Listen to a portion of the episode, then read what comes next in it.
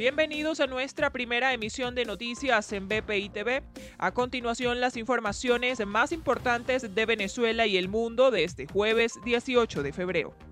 En Irán se registró un terremoto de magnitud 5.6 en el que decenas de personas resultaron heridas. Tras el movimiento telúrico, algunos edificios se vieron gravemente afectados y los servicios de agua y luz sufrieron fallas.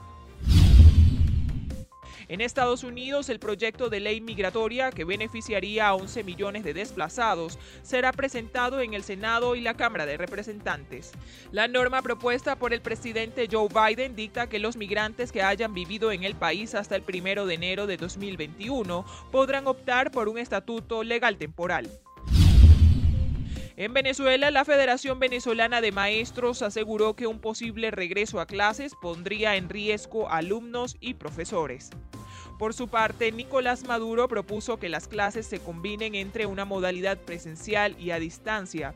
Los estudiantes tendrían que volver a las aulas durante las semanas de flexibilización.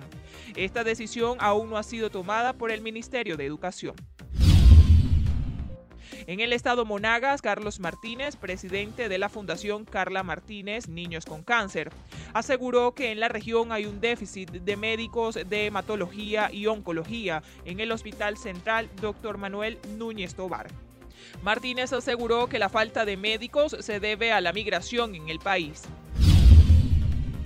En Hong Kong, el Tribunal Supremo de Justicia le negó la libertad bajo fianza al empresario Jimmy Lai, quien es también un crítico del Partido Comunista Chino. Algunos de los cargos que enfrenta es confabulación con fuerzas extranjeras para poner en peligro a la nación. Para el desarrollo de estas y otras informaciones, los invitamos a sintonizar nuestra emisión central de noticias a través de Roku, Apple TV, Amazon Fire y nuestro canal de YouTube. También puede visitarnos en nuestra página web www.bpitv.com y síganos a través de las redes sociales como arroba bpitv.